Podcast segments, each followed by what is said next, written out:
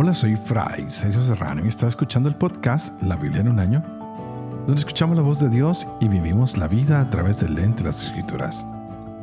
El podcast de la Biblia es presentado por Ascension.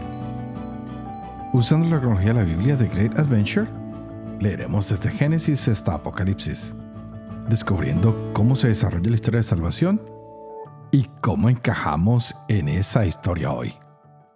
Continuamos con nuestra lectura de Jeremías y hoy tenemos un nuevo invitado. Empezaremos un nuevo profeta, cosas lindas, novedosas que van a pasar en estos días y hay unos grandes regalos a estas lecturas, pero quisiera hablar un poquito de lo que es la señal de la casa del alfarero, de lo que es el poder del alfarero, cómo este hombre tiene un poder sobre el barro.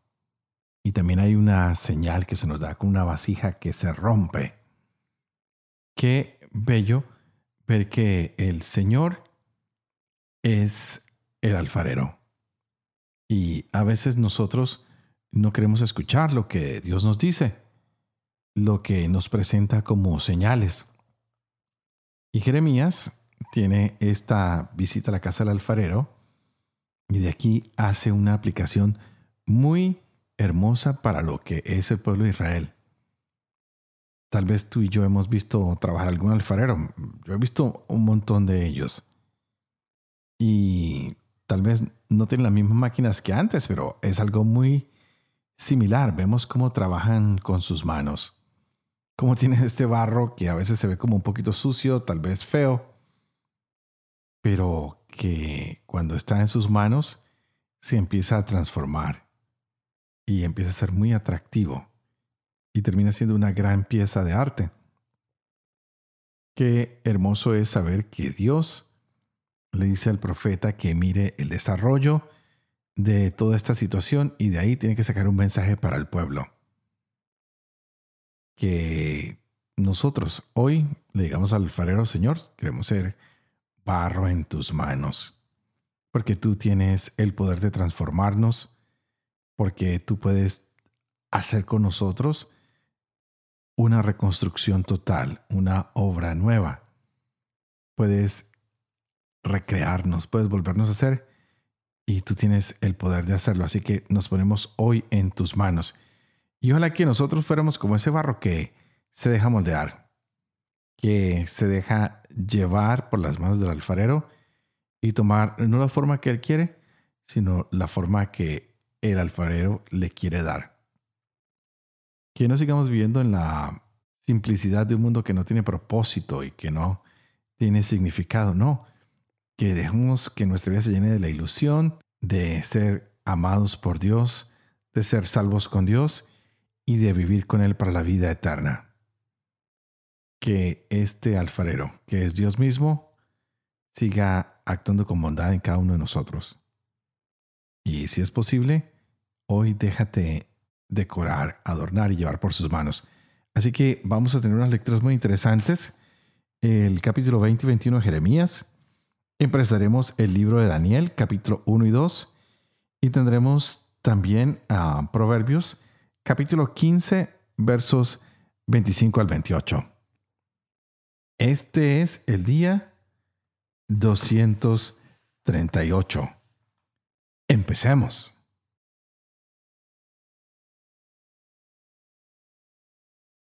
Jeremías capítulo 20 El sacerdote Pashur, hijo de Immer, que era inspector jefe de la casa Yahvé, oyó a Jeremías profetizar dichas palabras. Pashur hizo dar una paliza al profeta Jeremías y lo hizo meter en, en el calabozo de la puerta alta de Benjamín, la que está en el templo de Yahvé. Al día siguiente sacó Pashur a Jeremías del calabozo. Le dijo Jeremías, no es Pashur el nombre que te ha puesto Yahvé, sino terror en torno. Porque así dice Yahvé, voy a convertirte en terror para ti mismo y para todos tus allegados, los cuales caerán por la espada de sus enemigos, y tus ojos lo estarán viendo y asimismo a todo Judá entregaré en manos del rey de Babilonia, que los deportará a Babilonia y los acuchillará. Y entregaré todas las reservas de esta ciudad y todo lo atesorado, todas sus preciosidades y todos los tesoros de los reyes de Judá en manos de sus enemigos, que los pillarán, los tomarán y se los llevarán a Babilonia. En cuanto a ti, Pasur, y todos los moradores de tu casa, irán al cautiverio. En Babilonia entrarás, allí morirás y allí mismo serás sepultado tú y todos tus allegados a quienes has profetizado en falso. Me has seducido Yahvé y me dejé seducir. Me has agarrado y me has podido. He sido la irrisión cotidiana. Todos me remedaban. Cada vez que abro la boca es para clamar atropello y para gritar, me roban. La palabra Yahvé ha sido para mí oprobio y befa cotidiana. Yo decía, no volveré a recordarlo, ni hablaré más en su nombre. Pero había en mi corazón algo así como fuego ardiente, prendido en mis huesos, y aunque yo trabajaba para ahogarlo, no podía. Escuchaba las calumnias de la turba. Terror por doquier. Denúncienlo, denunciémoslo. Todos aquellos con quienes me saludaba estaban acechando un traspiés mío. A ver si se distrae y le podremos, y tomaremos venganza de él. Pero Yahvé está conmigo cual campeón poderoso. Y así mis perseguidores tropezarán impotentes. Se avergonzarán mucho de su imprudencia. Confusión eterna e inolvidable. Oh Yahvé Sebaot, juez de lo justo, que escruta las entrañas y el corazón.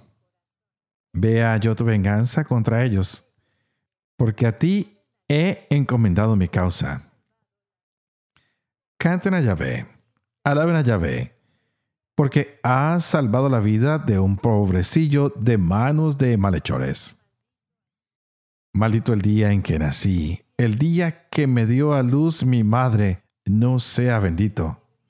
Maldito aquel que felicitó a mi padre diciendo, Te ha nacido un hijo varón, y lo llenó de alegría sea el hombre aquel semejante a las ciudades que destruyó Yahvé, sin que le pesara, y escucha alaridos de mañana y gritos de ataque al mediodía. Oh, que no me haya hecho morir desde el vientre, y hubiera sido mi madre mi sepultura, con seno preñado eternamente.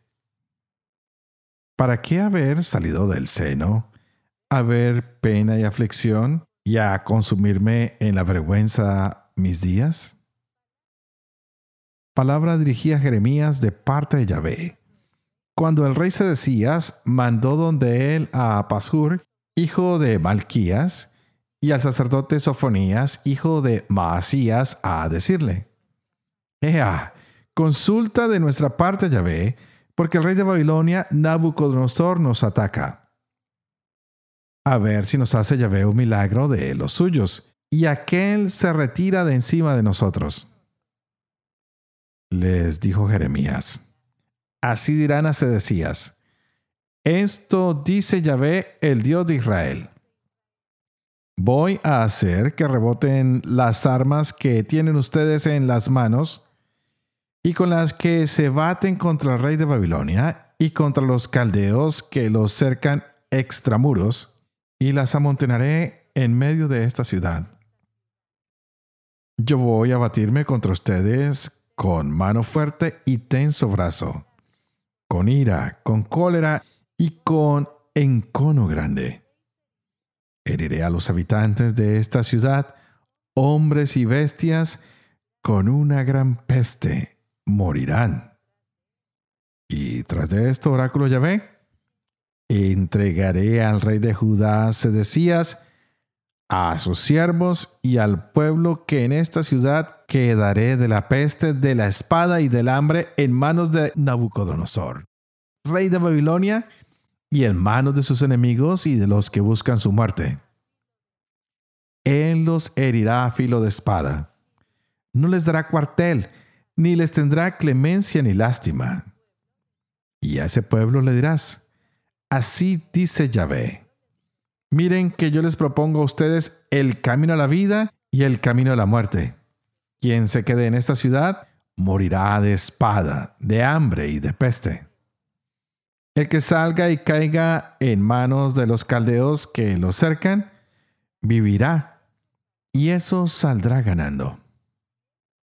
Porque me he fijado en esta ciudad para su daño, no para su bien, oráculo de Yahvé.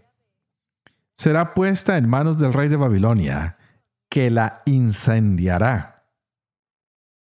A la casa real de Judá, oigan la palabra de Yahvé. Casa de David Así dice Yahvé. Hagan justicia cada mañana y salven al oprimido de mano del opresor. So pena de que brote como fuego mi cólera y arda y no haya quien la pague a causa de las malas acciones de ustedes. Mira que por ti va población del valle, la roca del llano, oráculo de Yahvé. Ustedes los que dicen, ¿quién se nos echará encima? ¿Quién entrará en nuestras guaridas? Yo los visitaré según el fruto de sus acciones. Oráculo de Yahvé. Encenderé fuego en su bosque y devorará todos sus contornos. Daniel capítulo 1 El año tercero del reinado de Joaquín, rey de Judá, llegó a Jerusalén Nabucodonosor, rey de Babilonia, y la sitió. El Señor entregó en su poder a Joaquín, rey de Judá, y parte de los objetos del templo de Dios.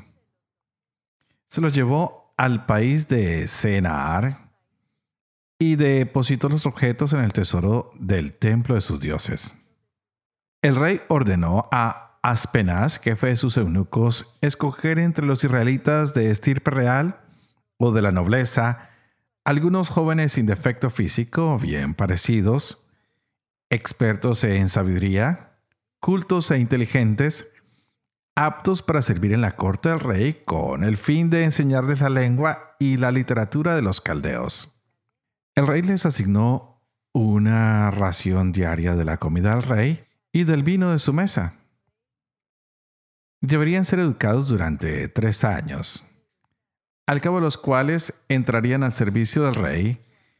Entre ellos se encontraban los judíos Daniel, Ananías, Misael y Azarías. El jefe de los eunucos les puso nombres nuevos, llamando a Daniel Baltasar, a Ananías Sidrach, a Misael, Misac y a Azarías, Abednego. Daniel decidió no contaminarse con la comida del rey y el vino de su mesa y pidió al jefe de los eunucos autorización para no contaminarse. Dios concedió a Daniel el favor y la compasión del jefe de los eunucos. Y éste dijo a Daniel, Temo al rey mi señor, quien les ha asignado a ustedes su comida y su bebida, y si encuentran sus semblantes más desmejorados que los de sus compañeros, expondrán mi cabeza ante él. Entonces Daniel dijo al guardián que el jefe de los eunucos había asignado a Daniel, Ananías, Misael y Azarías. Por favor, pon a prueba a tus siervos durante diez días, que nos den legumbres para comer y agua para beber. Luego compara nuestro aspecto con el de los jóvenes que comen los alimentos del rey y actúa con nosotros según los resultados. Él aceptó la propuesta y los puso a prueba durante diez días. Al cabo de los diez días, tenían mejor aspecto y estaban más fuertes que todos los jóvenes que comían los alimentos del rey. Desde entonces el guardián retiró sus raciones de comida y de vino y les dio legumbres. Dios concedió a estos cuatro jóvenes un conocimiento profundo en toda clase de literatura y sabiduría. Daniel además sabía interpretar visiones y sueños. Al cabo del tiempo fijado por el rey para su presentación, el jefe de los eunucos los llevó ante Nabucodonosor. El rey conversó con ellos y entre todos no encontró ninguno como Daniel, Ananías, Misael y Azarías, por lo que pasaron al servicio del rey. Y en todas las cuestiones de sabiduría e inteligencia que les consultaba el rey, los encontró diez veces más competentes que todos los magos y adivinos de todo su reino. Daniel permaneció allí hasta el año primero del rey Ciro. El año segundo de su reinado, Nabucodonosor tuvo unos sueños que lo sobresaltaron y no le dejaron dormir. El rey mandó llamar a los magos, adivinos, hechiceros y astrólogos para que le interpretaran sus sueños. Cuando llegaron a su presencia, el rey les dijo, He tenido un sueño que me ha sobresaltado al tratar de comprenderlo. Los astrólogos respondieron al rey en arameo. Viva el rey eternamente. Cuéntanos el sueño y nosotros descifraremos su interpretación. El rey le respondió. Tengan bien presente mi decisión. Si no me dan a conocer el sueño y su interpretación, los cortarán en pedazos y sus casas serán demolidas. Pero si me dan a conocer el sueño y su interpretación, los colmaré de regalos, obsequios y honores. Por tanto, denme a conocer el sueño y su interpretación. Ellos respondieron por segunda vez que el rey nos cuente su sueño y nosotros descifraremos su interpretación. Pero el rey replicó, ya veo que lo que ustedes quieren es ganar tiempo sabiendo que mi decisión está tomada. Si no me dan a conocer el sueño, una misma será su sentencia. Se han puesto de acuerdo en decirme mentiras y patrañas mientras cambia la situación. Por tanto, cuéntenme el sueño y me convenceré de que pueden darme también su interpretación. Los astrólogos contestaron al rey, no hay nadie en el mundo capaz de descifrar lo que el rey pide. Ningún rey, por grande y poderoso que fuera, ha preguntado jamás cosa semejante a ningún mago, adivino o astrólogo. Lo que el rey pide es difícil y nadie se lo puede descifrar, excepto los dioses que no habitan entre los mortales. Entonces el rey se enfureció terriblemente y mandó a exterminar a todos los sabios de Babilonia. Una vez promulgado el decreto de exterminar a los sabios, buscaron también a Daniel y a sus compañeros para matarlos. Pero Daniel se dirigió de manera prudente y sensata a Arioc, jefe de la Guardia Real, que se disponía a ejecutar a los sabios de Babilonia.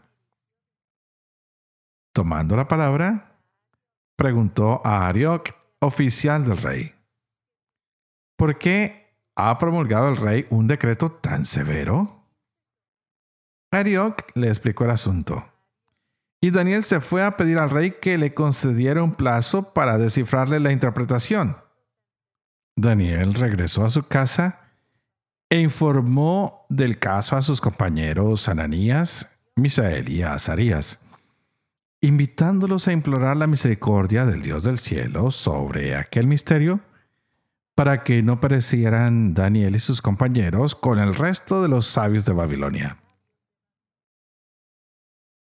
El misterio le fue revelado a Daniel en una visión nocturna, y él bendijo al Dios del cielo diciendo, Bendito sea el nombre de Dios por los siglos de los siglos, pues suyos son la sabiduría y el poder. Él hace alternar años y estaciones, destrona y entroniza a los reyes, da sabiduría a los sabios y ciencia a los expertos. Él revela honduras y secretos, conoce lo que ocultan las tinieblas y la luz lo acompaña. Te doy gracias y te alabo, Dios de mis antepasados, porque me has dado sabiduría y poder ha revelado lo que te habíamos pedido y nos has dado a conocer el asunto del rey. Luego Daniel acudió a Arioc, a quien el rey había encomendado la ejecución de los sabios de Babilonia, y le dijo, No mates a los sabios de Babilonia. Llévame ante el rey y yo le daré la interpretación. Arioc se apresuró a llevar a Daniel ante el rey y le dijo, He encontrado a un hombre entre los deportados de Judá que puede revelar al rey la interpretación. El rey dijo a Daniel, apodado Baltasar, ¿Eres capaz de contarme el sueño que he tenido y su interpretación? Daniel respondió así. No hay sabios, adivinos, magos o astrólogos capaces de descifrar el misterio que el rey quiere saber. Pero hay un Dios en el cielo que revela los misterios y que ha dado a conocer al rey Nabucodonosor lo que sucederá al fin de los tiempos. Estos eran el sueño y las visiones que tuviste mientras dormías. Tú, oh rey, reflexionabas en tu lecho sobre lo que ocurrirá en el futuro y el que revela los misterios te ha dado a conocer lo que sucederá. A mí se me ha revelado este misterio, no porque yo sea más sabio que el resto de los vivientes, sino para descifrar al rey su interpretación y para que tú comprendas las preocupaciones de tu mente. Tú, oh rey, tuviste una visión una estatua, una enorme estatua de extraordinario brillo y aspecto terrible se levantaba ante ti. La estatua tenía la cabeza de oro puro, el pecho y los brazos de plata, el vientre y los lomos de bronce, las piernas de hierro y los pies mitad de hierro y mitad de barro. Mientras estabas mirando, una piedra se desprendió sin intervención de mano alguna Golpeó los pies de hierro y barro de la estatua y los hizo pedazos. Entonces todo a la vez se hizo polvo. El hierro y el barro, el bronce, la plata y el oro quedaron como la paja de la era en verano que el viento se lleva sin dejar rastro. Pero la piedra que había golpeado la estatua se convirtió en una gran montaña que llenó toda la tierra. Este era el sueño, y ahora expondremos al rey su interpretación. Tu Majestad, Rey de Reyes, a quien el Dios del cielo ha dado soberanía, fuerza, poder y gloria, te ha sometido los hijos de los hombres, las bestias del campo y las aves del cielo, donde quiera que habiten, y te ha hecho soberano de ellos, tú eres la cabeza de oro. Después de ti surgirá otro reino, inferior a ti, y luego un tercer reino de bronce que dominará toda la tierra. Luego vendrá un cuarto reino duro como el hierro, como el hierro que todo lo tritura y machaca como el hierro que aplasta. Así él triturará y aplastará a todos los demás. Y los pies y los dedos que viste mitad de barro de alfarero y mitad de hierro, corresponden a un reino que estará dividido. Tendrá la solidez del hierro, pues viste el hierro mezclado con el barro. Los dedos de los pies, mitad de hierro y mitad de barro, significan que el reino será a la vez fuerte y frágil. Y como viste el hierro mezclado con el barro, así se mezclarán los linajes entre sí, pero no se fundirán uno con otro, como el hierro no se funde con el barro. En tiempo de estos reyes, el Dios del cielo hará surgir un reino que jamás será destruido, ni será su soberanía a otro pueblo. Pulverizará y aniquilará a todos estos reinos, y él subsistirá por siempre. Tal como viste desprenderse del monte, sin intervención de mano alguna, la piedra que redujo a polvo el hierro, el bronce, el barro, la plata y el oro. El gran Dios ha revelado al rey lo que sucederá en el futuro. El sueño es verídico y su interpretación es fiel. Entonces el rey Nabucodonosor cayó rostro en tierra, se postró ante Daniel y ordenó ofrecerle oblaciones y perfumes. Luego el rey dijo a Daniel, verdaderamente el Dios de ustedes es el Dios de los dioses el Señor de los Reyes y el revelador de los misterios, ya que tú has logrado revelar este misterio. Y el rey ascendió a Daniel y le hizo muchos y valiosos regalos. Lo nombró gobernador de toda la provincia de Babilonia y jefe supremo de todos los sabios de Babilonia. A petición de Daniel, el rey encomendó la administración de la provincia de Babilonia a Sidrach, Misac y Abdenago. Y Daniel se quedó en la corte.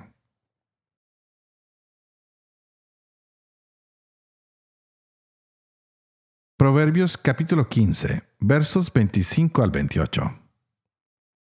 Yahvé derriba la casa del soberbio y reafirma los linderos de la viuda. Yahvé aborrece los planes perversos y le agradan las palabras sinceras. Quien codicia en exceso, arruina su casa. Quien rechaza el soborno, vivirá. El corazón del justo medita sus respuestas. La boca del malvado esparce maldades. Padre de amor y misericordia, tú que haces elocuente la lengua de los niños, educa también la mía, e infunde en mis labios la gracia de tu bendición. Padre, Hijo y Espíritu Santo. Y a ti te invito para que juntos pidamos al Espíritu Santo que abra hoy nuestra mente y nuestro corazón y que nos llene de gran sabiduría, como lo hizo con Daniel, para poder descubrir cada día más esta palabra. ¡Wow! Y qué linda palabra la que nos ha tocado. Venimos con Jeremías, con lo que era el alfarero. Vimos el vaso roto el día de ayer. Y esto se lo mostraron a los ancianos del pueblo, los sacerdotes quienes iban como testigos para ver lo que pasaba. Y era una advertencia de corazones despiadados que no quieren cambiar.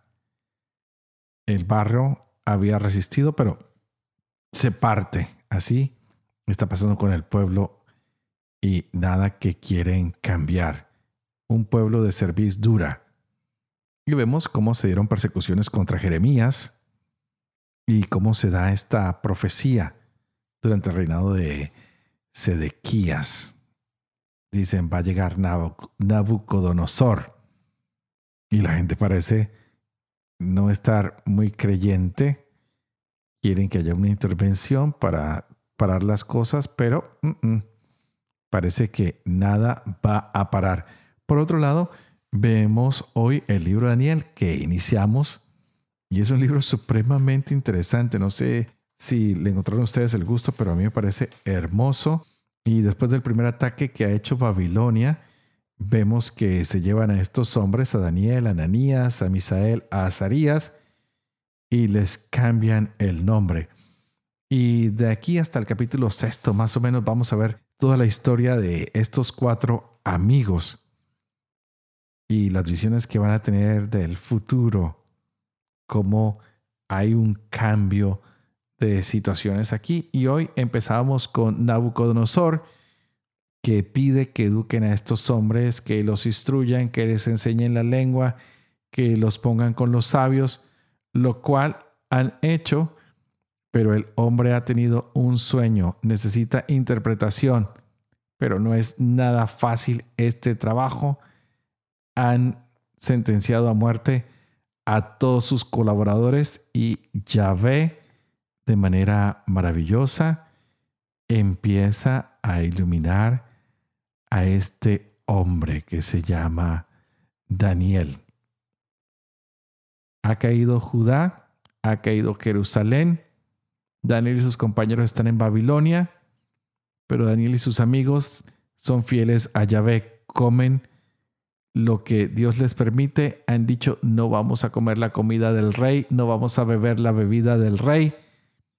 Por eso hoy Dios les regala la capacidad de interpretar el sueño de Nabucodonosor y este Dios maravilloso se lo revela a Daniel, quien da una interpretación al sueño y ahora el rey lo llena de regalos, lo quiere bendecir de alguna manera y Daniel le demuestra que como ya ve, no hay ninguno, que en Yahvé está la fortaleza, que es un Dios maravilloso.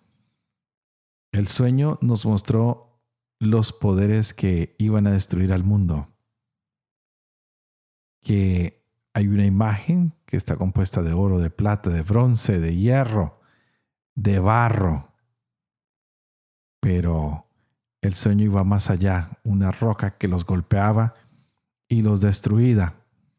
Hoy Nabucodonosor fue identificado como esa cabeza de oro, como él venía a reinar sobre el mundo.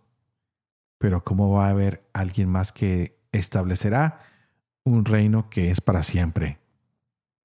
Qué bello que durante toda la vida han habido hombres y mujeres que se creen muy poderosos, pero sabemos que al final Dios es el que tiene todo el poder, que Él no nos abandona, que Él siempre nos da la mano, que es un Dios misericordioso que acompaña al pueblo y que viene a reinar en paz para siempre.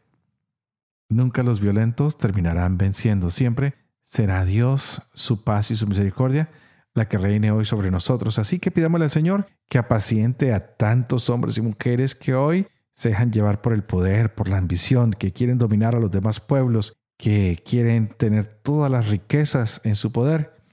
Y digamos a Yahvé, Señor, tú todo lo puedes, que se establezca tu reino, reino de amor, de justicia, reino de paz, y que todos podamos vivir en armonía que seamos como esa ah, construcción que hace el alfarero, que la hace hermosa, que la hace perfecta, que la hace bella, porque tú eres el alfarero y tú puedes crear ese mundo de alegría, de paz, de misericordia, de comprensión. Así que llénanos hoy de esperanza y en medio de las dificultades, ayúdanos a entender de que no estamos solos, de que estás con nosotros y que por tanto debemos permanecerle fiel a tu palabra, a tu mensaje y como siempre, amigos, yo oraré por ustedes y ustedes, por favor, oren por mí.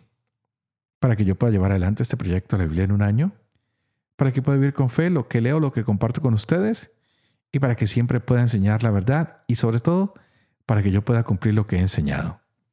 Y que la bendición de Dios Toporoso, que es Padre, Hijo y Espíritu Santo, descienda sobre cada uno de ustedes y los acompañe siempre. Que Dios los bendiga.